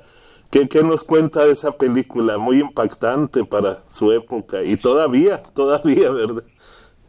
Pues esa película ha sido la única película que, no sé ahora porque la volví a ver, pero la primera vez que la, la vi, eh, yo lloré con la única película que lloré. ¿eh? Eso quiere decir que, que no fue, no fue el amor, no, no, se, no, no se realizó. o era la hija que sufría, pero que no le contaba nada a sus padres para no hacerlos sufrir eso forma parte también de mi forma de ser, ¿no? Sí. Entonces yo no sé cuál de las dos era. Si era lo que siempre sentí yo de chica, el abandono, la, la, la tristeza, las canciones de abandono, de sufrimiento, de, de todo eso. Ah, yo venía con, con tristeza, ¿no? Desde chiquita. Entonces, eso o la hija que, que no era capaz de, de traerle a la madre sufrimiento, ¿no? A fuera lo que fuera. Sí. No tenía derecho a, traerle sufrimiento. Entonces a mí sí me hizo llorar esa película. Claro. Y, trabajar con Ignacio, pues yo desde lo que lo vi, porque me pusieron varios actores de teatro, quien quisiera yo como galán. Sí. Inmediatamente mi vista se fue a Ignacio a Ignacio López Tarso. Le dije, este, este personaje está bien, este, este muchacho. Y entonces eh, él era muy callado, dice que estaba recién casado, según él. él era muy callado, yo también era muy callada, así es que no hablamos en toda la película para nada, sino era la, estar actuando. Exacto. Pero yo sí sentí mucha un cariño tan diferente a todos los demás, ¿no? Pues, pues precisamente porque el amor era, era muy, muy hermoso, ¿no? Claro. Un cariño muy, muy limpio, muy sano, muy bonito. Eso, eso era precioso. Yo me enamoré de Ignacio, no sé él, pero yo sí me enamoré de él. Me entregaba los heliotropos y, y posible, la familia me tenía que casar con un hombre rico de su estatus. Él era pobre y él se fue y el destino no quiso que nos... Y este hombre Galvez pues me dio una vida tremenda, ella no le decía nada a su padre y a sus hermanos, hasta que por fin se dio cuenta el hermano y todo, y pues ella muere, también se mata, o sea, una tragedia. Sí, no, por eso le digo tremenda la, la película, pero... Tremenda la película, exactamente, pero pero ahí quedó y es una de las mejores, creo yo, pues de su, digo, tiene muchas muy buenas usted, pero, o sea, esta, digo que de las que impactan, hasta, hasta usted la hizo llorar, fíjese. A mí me hizo llorar, ¿cómo estaría de preciosa una película como, como, cierta, no sé, claro. la forma en que fue, como nos queríamos y no haber sido posible, vamos, el colmo. Claro. Oye, y pero la vida como se presenta a veces, ¿verdad? Exactamente, pero así es pues, como, como es la vida, ¿verdad? Exactamente. Sí, es la vida, a veces no se nos da lo que, lo que quisiéramos, ¿verdad? Se Exacto. Queda ahí pendiente. Oiga, y aquí tengo una que le tocó trabajar con Cantinflas en esta película Ama a tu prójimo, que fueron varios como que hizo una doctora. ¿Cómo, ¿Cómo, se dio este proyecto? ¿Como que fueron varios episodios ahí o cómo fue? Mire, bueno, se hizo un asunto, claro, era una historia. Ajá. Y toda fue en, un, eh, en la Cruz Roja, ¿no? Exacto, sí, sí, sí. Entonces a mí se me dio el papel de enfermera, fue un papel sumamente importante. Pero ahora creo por qué. Porque Santiago Riachi, que era el productor, y era el eh, representante de Mario Moreno, ¿no? Él era el representante de Mario. Sí. Un judío, él. Entonces Mario trabajó ahí también, en esa película, pero ha de haber hecho un contrato nada más por unos dos años, ¿no? Y desapareció. O sea, sí voy a aportar para la Cruz Roja, pero nada más dos años, ¿no? Sí. Y nosotros sí la hicimos pues para siempre. Claro. Pero antes ni había contratos, ni había nada, nada más hacíamos las películas así. Entonces, este, este hombre pues, se enamoró de mí, Santiago Riachi y yo me sentía feliz porque pues era, era el productor y era y me daba mucha atención y, de acá y allá, pues yo me sentía bien. Sí. Y, bueno, pues él llegó a entrar a la casa y, pues, quería casarse conmigo y llegó un momento en que llevamos las cosas tan tan más adelante que pues ya la casa ya el anillo de compromiso, yo me sentía como muy aprisionada, como muy posesivo, ¿no? claro, sí, sí, sí. era un hombre de una personalidad tremenda, ¿eh? Era muy fuerte, muy fuerte su personalidad. Entonces yo no podía ni hablar porque todo lo sabía, todo me decía, todo, todo lo arreglaba, yo no tenía ni voz ni voto, pues yo no me sentía bien. Sí. No, no era para mí eso, no. Mm. En el fondo yo así era, no sabía qué era, pero pues yo traía también lo mío, ¿no? Entonces eh, dije, pues a la mera hora de la mera hora le dije a mi mamá, yo me meto debajo de la cama, sí. pero yo no me caso con este hombre. Ya teniendo todo arreglado y todo para casarme con él, entonces tuve la experiencia con grandes actores también, ¿eh? Sonia Julio, Armando Calvo, este, creo que fue Arturo de Córdoba también. Sí, había muchos ahí. Varios, varios, varios actores ¿no? que trabajamos ahí. Sí. Pero toda la historia es de que, de que yo no quise casarme con él. Pasaron los años y nos vimos en una frontera. Eh, le pedí perdón, disculpas a, a, Santiago. Discúlpame, Santiago. No te preocupes, él me dijo. Pasaron los años. Se vino a vivir aquí a Cuernavaca y yo ya tenía a mi hijo ya grande y ya andaba batallando yo con el hijo. Y resulta que mandó para que nos invitaran a cenar a su casa. Entonces fui con mi hijo a cenar y me dijo, Elsa, acompáñame a la sala. Sí, cómo no. Dice, mira, me casé con una mujer muy parecida a ti, pero quería mi dinero. Bueno, me quedé callado eh, vente conmigo, Elsa, yo te voy a hacer famosa allá a Estados Unidos. Vente conmigo. Pues yo estaba con mi hijo batallando mucho. Pienso que yo ya no lo estaba ayudando, ya mi hijo se me estaba saliendo de, de, las manos. Pues.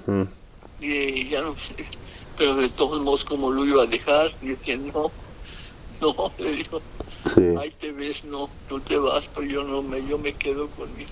Claro. No lo ayude, yo no lo ayude, yo me quiero, yo quiero estar cerca de él. Entonces esa es la historia, ¿no? Claro. No, y bueno, pues la, la siguiente película ya, ya fue ya para empezando los años 60 y pues con un director también de los más importantes de México de la época de oro, Ismael Rodríguez, y con Pedro Armendáriz, otro galanazo en Pancho Villa y La Valentina. ¿Qué, qué, nos, qué, se acuerda de esa película? Pues esa película mucho antes él quería hacerme exclusiva. Ajá. Él quería hacerme exclusiva con tres películas. Sí. Era Pancho Villa, era La Cucaracha y era otra, otra no me acuerdo. Ajá.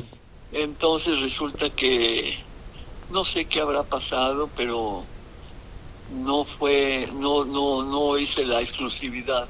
Hasta me vi en unas fotografías en la oficina de, este de, del director, de Ismael. De Ismael, ajá. Pero no sé por qué no se hizo pero de todos modos se hizo la película con Pedro Armendáriz y la Valentina, que fue hermosísima de veras. ¿eh?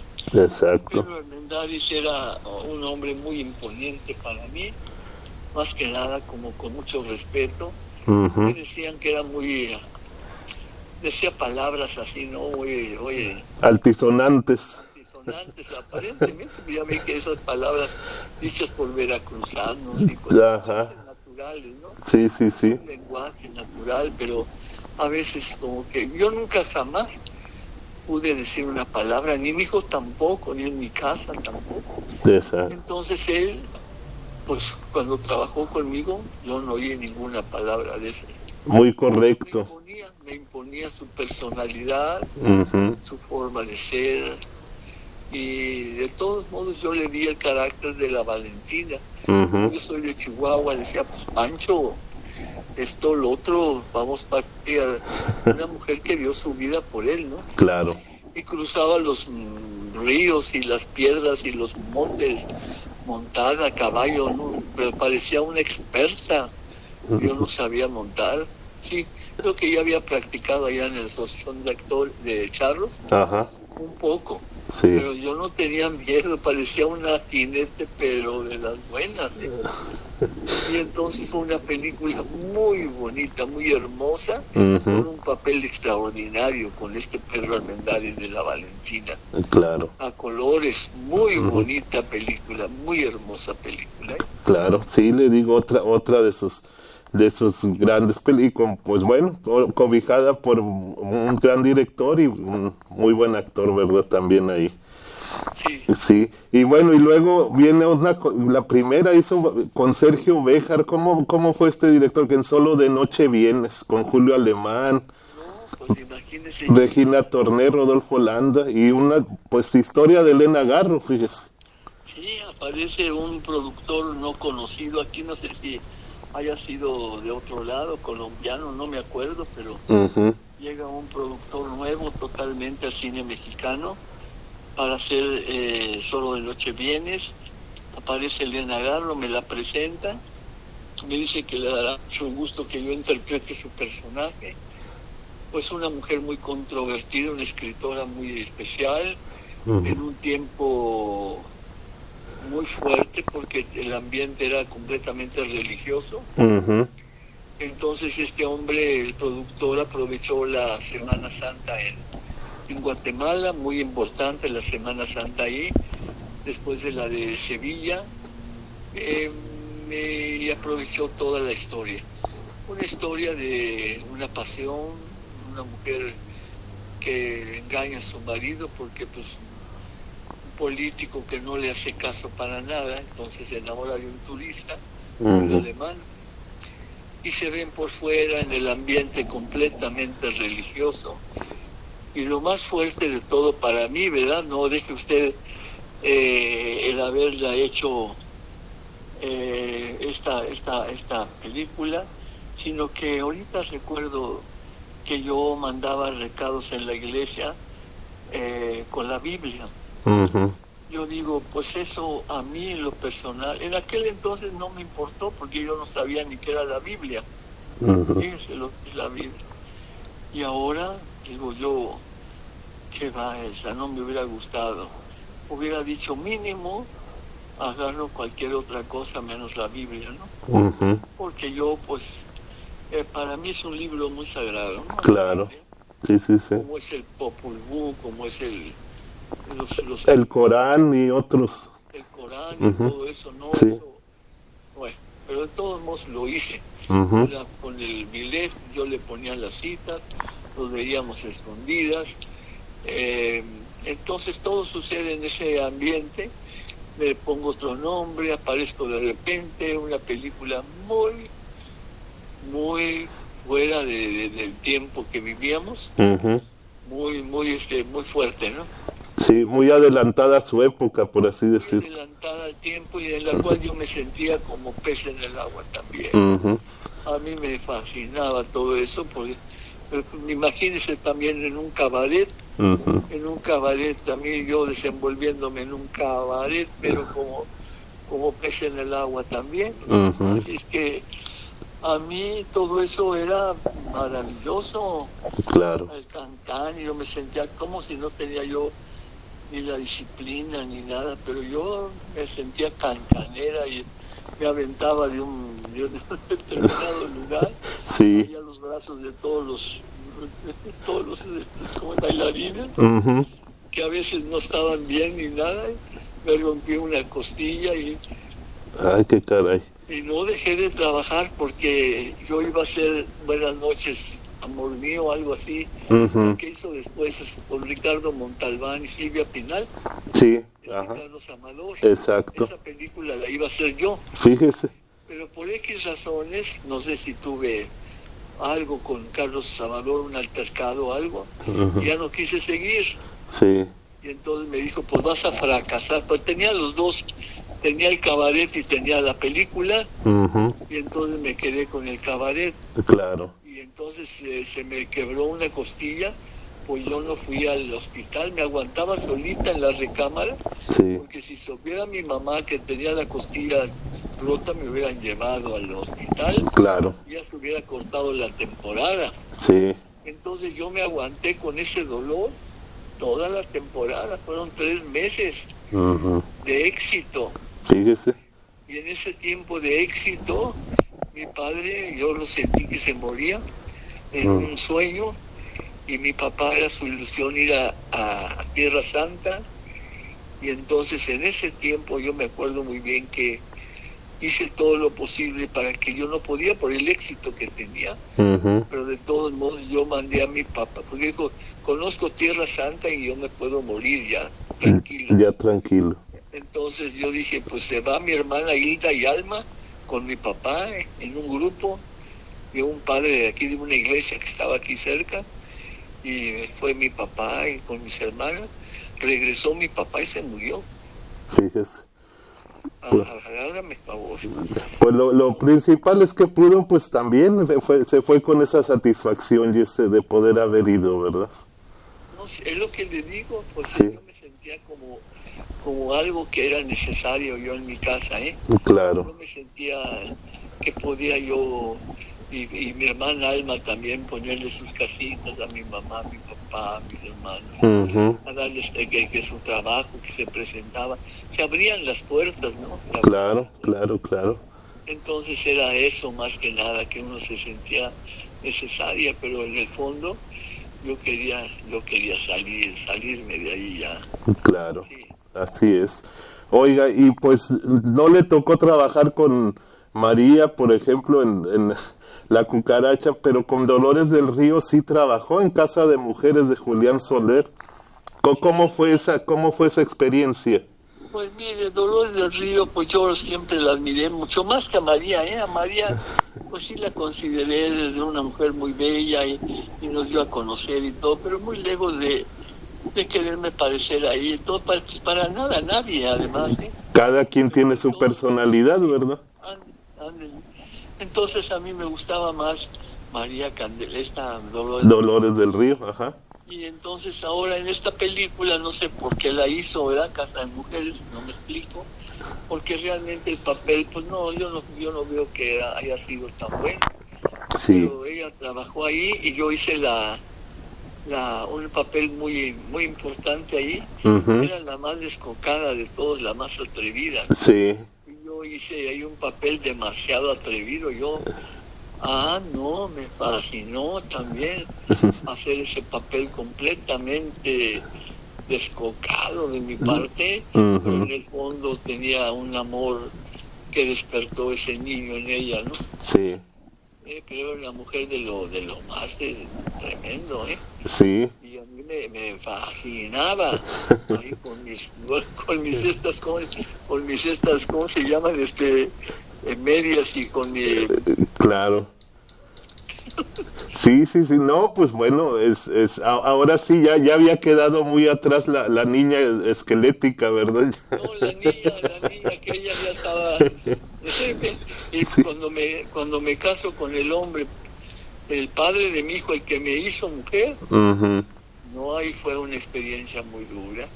Pues sí. Yo venía, yo venía ya un poco más desenvuelta, ¿no? Claro. Más desenvuelta, pero, él no lo creyó, no lo creyó. Y es una, una experiencia muy dura, ¿eh? Pues sí. Muy fuerte, muy fuerte. Sí, sí, digo, hasta ¿para qué se casó? Yo, yo me hubiera quedado con mi hijo y punto, ¿no? ¿Para qué se casó? No entiendo realmente cómo pueden ser de repente, pues no tanto el hombre, también las mujeres traemos lo nuestro, pero yo para mí digo, no lo, no lo entiendo de veras eso. Sí. le ah. toca a uno lo que le toca y está bien. Exacto.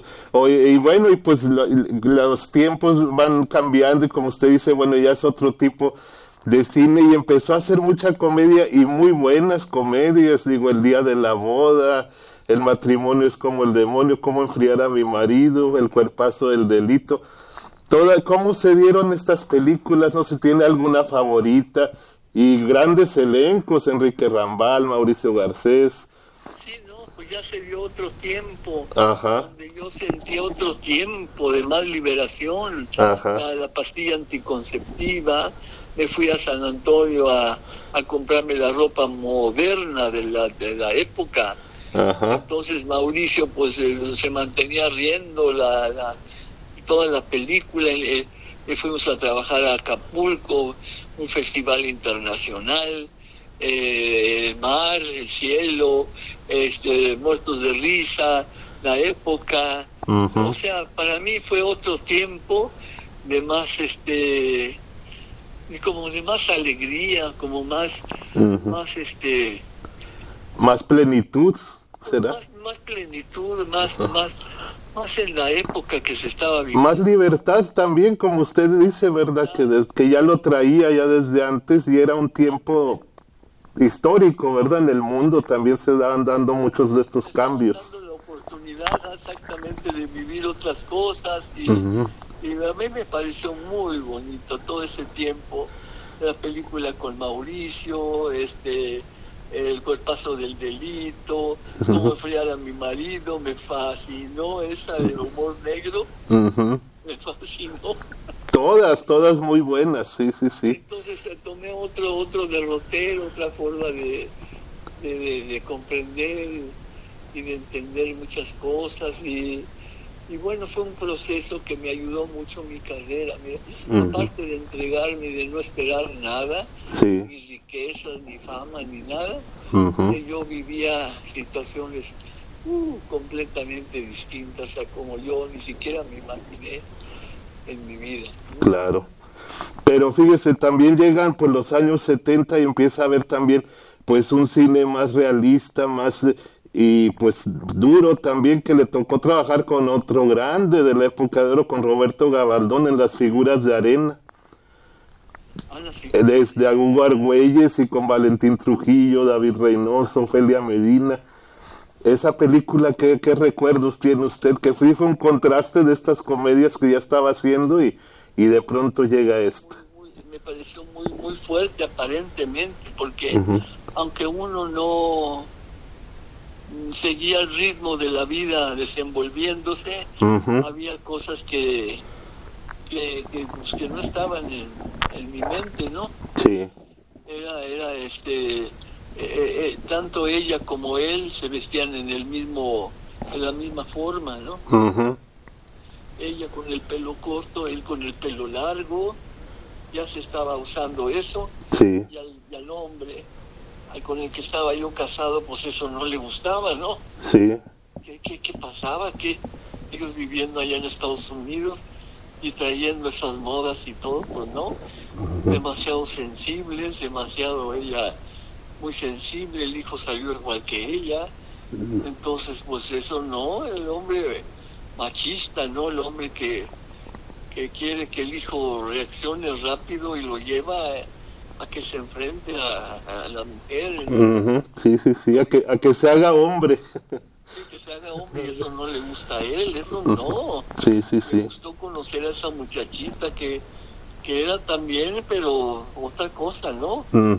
sí, sí, Ellos andaban ahí en la playa, amándose, formando figuras de arena, amándose, eso era él, no la cosa allá en las casas de, citas. Sí, las casas de citas, exactamente. Tan, bruscamente, ¿no? Como el muchacho en, en casa de mujeres que llega ahí conmigo y se espanta, pues. Claro sí, sí, sí. Se espantó. Sí. habló conmigo, dijo con permiso, ahí me voy. Sí, así fue. Entonces hay personas que no, hay personas que tienen, que tardan más, que necesitan algo más, más, más suave, más bonito, más armonioso, pues como... Exactamente. Como, tan bruscamente. Sí, sí, sí. Oiga, y, pues de los, dicen también pues que Roberto Gabaldón era, pues también le decían el ogro, que era un director muy imponente. ¿Cómo fue con usted en esa película? No, fíjese, yo no tuve problema con él para nada, ¿eh? Ajá. Para que yo me recuerde para nada. Era muy serio, ¿eh? Él era serio en todo que yo lo tenga presente serio, pero no sí. no así como se hablaba, no. Eso eso recuerdo de Emilio, nada más lo que le dijo mi mamá. Claro. de, de, de, este de Gabaldón no. No para nada, ¿eh? claro. Ofelia Medina, Vicente Trujillo. Valentín Trujillo, David Reynoso, sí. Exactamente. Sí, sí, sí. Muy buen elenco una mujer que no, no era feliz, la verdad, entonces tomaba todas las tardecitas. Tomaba, ¿verdad? Sí. Porque no estaba satisfecha.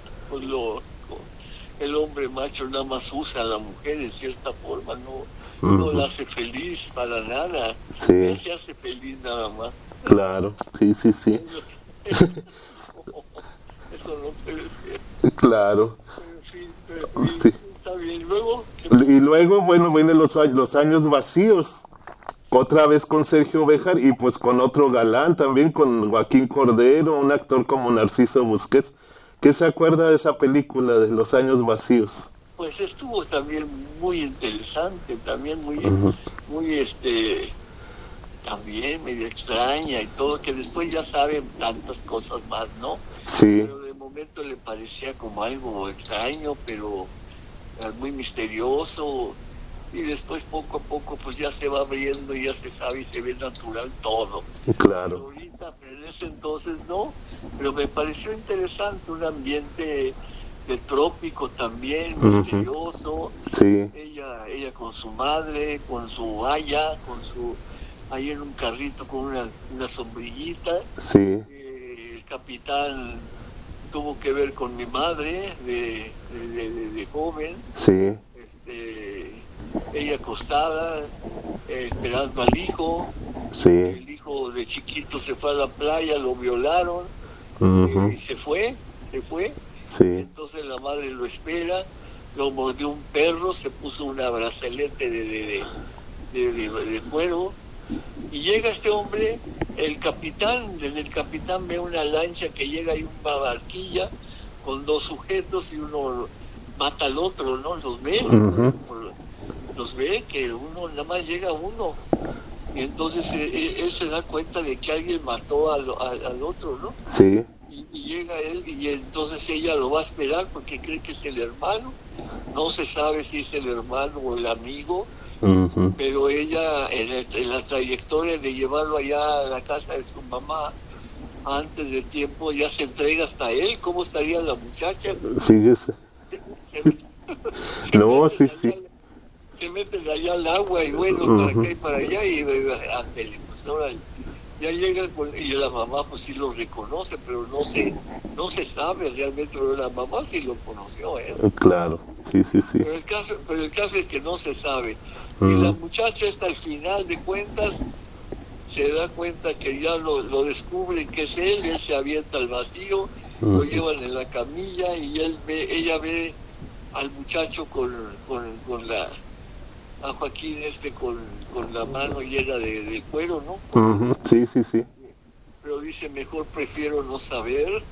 Claro. Ella no, no se atreve a ver, a ver si efectivamente tiene la mordida del perro, pero mejor dice, no quiero saber, se suelta el pelo, se abre el pecho y dijo, ahora sí voy a vivir lo que quiera porque he estado ahí con mi madre metida, me tiene ahí metida, me estuvo metida todo el tiempo. Sí. esperando al hermano. Y muere la madre ahí, pero una, una mujer yo creo que muy posesiva, ¿no? Sí, exactamente. Eh, tiene a la, a la, hija ahí metida.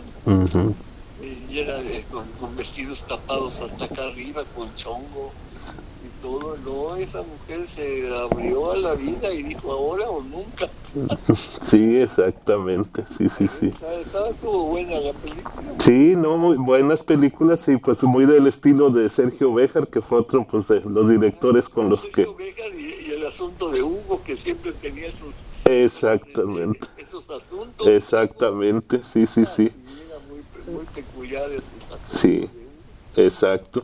Y bueno, ya sus últimas películas fueron pues con otro actor que no había trabajado. Bueno, con uno sí trabajó, con José Galvez, ya había trabajado en Vanilla, Bronce y Morir.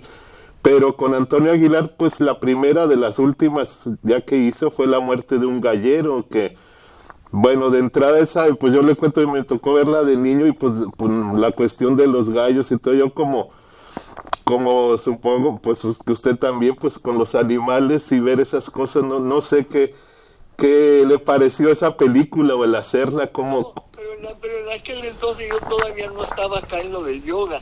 Ajá. ¿O sí estaba? No, no sé, digo, por eso, por eso le preguntaba cómo fue eso. Yo creo que sí, pero pues yo, yo estaba trabajando, ni modo. Exacto. Entonces, yo estaba trabajando. Sí. Y, este, y, me, y me gustó, fíjese, me cayó muy bien este... Antonio Aguilar. Pero lo curioso es que no se nos dejó darnos un beso, no, ¿y eso por, y eso por qué? Por, por, por, eh, por Flor. Una promesa. Ha sido una promesa de, ella. Pues sí, exactamente. Sí, sí, sí.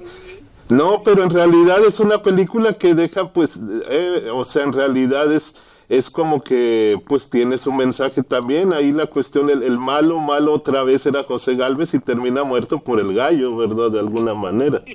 O sea, como que se le, pues el karma, ¿verdad? Todo esto que se, que ya usted dice, como dice, ya fue algo que se fue ya adentrando con el tiempo y, y bueno, pues es este, ya, ya, la, siguiente, pues ya el Bur de Amor fue la que, ya con la que terminó eh, su etapa de cine con otra vez con Antonio Aguilar, ¿verdad? Con Antonio Aguilar, claro, sí. fue la última película y después ya yo tenía como 65 años y hice lo último que hice fue una obra de teatro que fue la vida de Juan Tenorio. Claro. En tiempo de la de, eh, la colonia. Sí, claro. Colonia en prosa. Y yo dije, no, pues cómo voy a hacer una película en prosa, ¿cómo? Tenía que hablarlo así, yo digo, no, dije, con un vestuario hermosísimo, con, los, con los directores más elitistas de aquel entonces, unos vestidos, unas joyas, y todo de una madre cuenta, una madre tremenda, con con Juan de joven, la vida de Juan Telorio. Ajá, sí, sí, sí. Termina con el hijo en los brazos muerto. Sí. Por, ser como era con el hijo. Y a mí se me había muerto mi hijo en el 60. Fíjese. En el 60 y en el 65 yo estaba haciendo esta obra. Sí. No, no hay cosas que, que la vida de veras, ¿eh? Que son muy vivenciales también y que están dejando cosas eh, muy penetrantes en el alma y tiene sus resultados porque pues eh, uno va asimilando eh, por qué de su vida, por qué fue de esa manera. Claro. ¿Verdad? Y ha querido saber por qué es el el meollo del asunto es saber para qué estamos aquí. Exactamente, la misión que se tiene uno, la misión que tiene uno, ¿verdad? Aquí. La misión que se tiene después de todo esto, ¿qué razón? Exacto. Nada más es, nada más es eso, no. Hay una inquietud interna de saberse, de verdaderamente de saber quién es usted y cuál es, su, cuál es su razón. Sí. Nada más fue esa, no.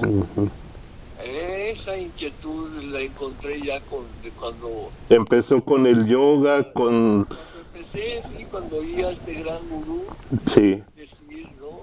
Fue como por esos años, los años 60 o 70 sería. los años, sí, se fueron la... Sí. ¿Los años qué? 60 o 70, por ahí.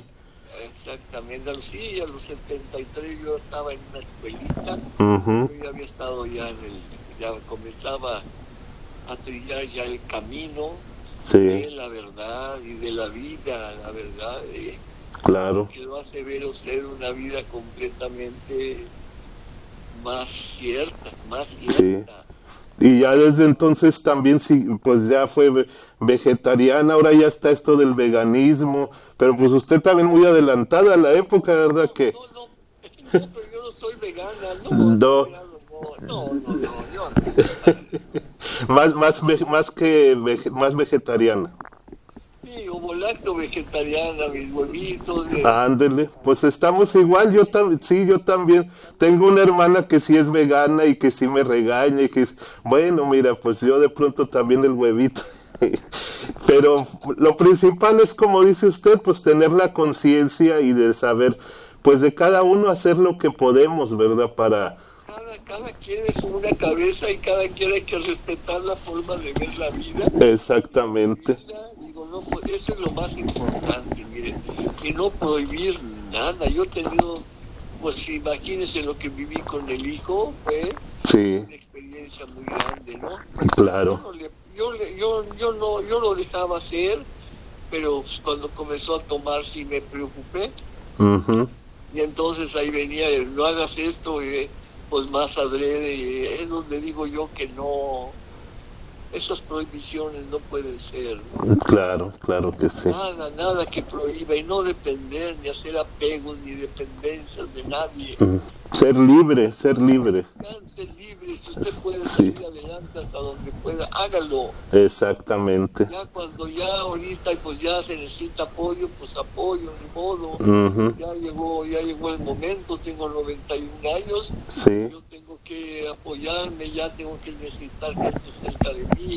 Claro. Este, pero si mientras no, pues, y si las hay y si no llega a ver, pues yo algo no, y pues ya ve por lo que me ha platicado, pues ahí tiene también el ejemplo de, de don Miguel Zacarías, que llegó a los 100 y en tan, tan pleno, ¿verdad? También, y, y bueno, pues ya, ya con esa, pues, eh, esa fortaleza que tiene usted, fortaleza espiritual, fortaleza de, pues, de toda esta vida tan plena, pues claro que yo estoy seguro y, y espero que tengamos todavía Elsa Aguirre por varios años y, y, y, bien, y bien, los, los que los que usted esté, los que usted esté bien, ¿verdad? No, sí, yo hasta donde pueda, no ya cuando ya no, mejor ya me retiro, ahorita. claro. Hasta donde yo pueda. ¿eh? Claro que sí. Oiga, y bueno, ya para terminar, nomás le quería preguntar, bueno, ya, ya pues como quiera, ahora sí que nos fue la película de su vida, casi esta conversación casi nos llevó dos horas, pero le agradezco mucho, le agradezco, eh, y bueno, nomás otra vez, mire, le, agradezco mucho su tiempo, su generosidad y, y bueno, le, le mando un, abrazo y, espero que nos, nos podamos ver pronto con los cuidados y todo y que esté muy bien principalmente, con muy buena salud. ¿Sí? Bueno. Yo le mando un abrazo y un beso. ¿eh? Claro, muchas gracias, pues igualmente. Ándele, que esté muy bien. Gracias, buena, bonita tarde, hasta luego. Gracias. Sí.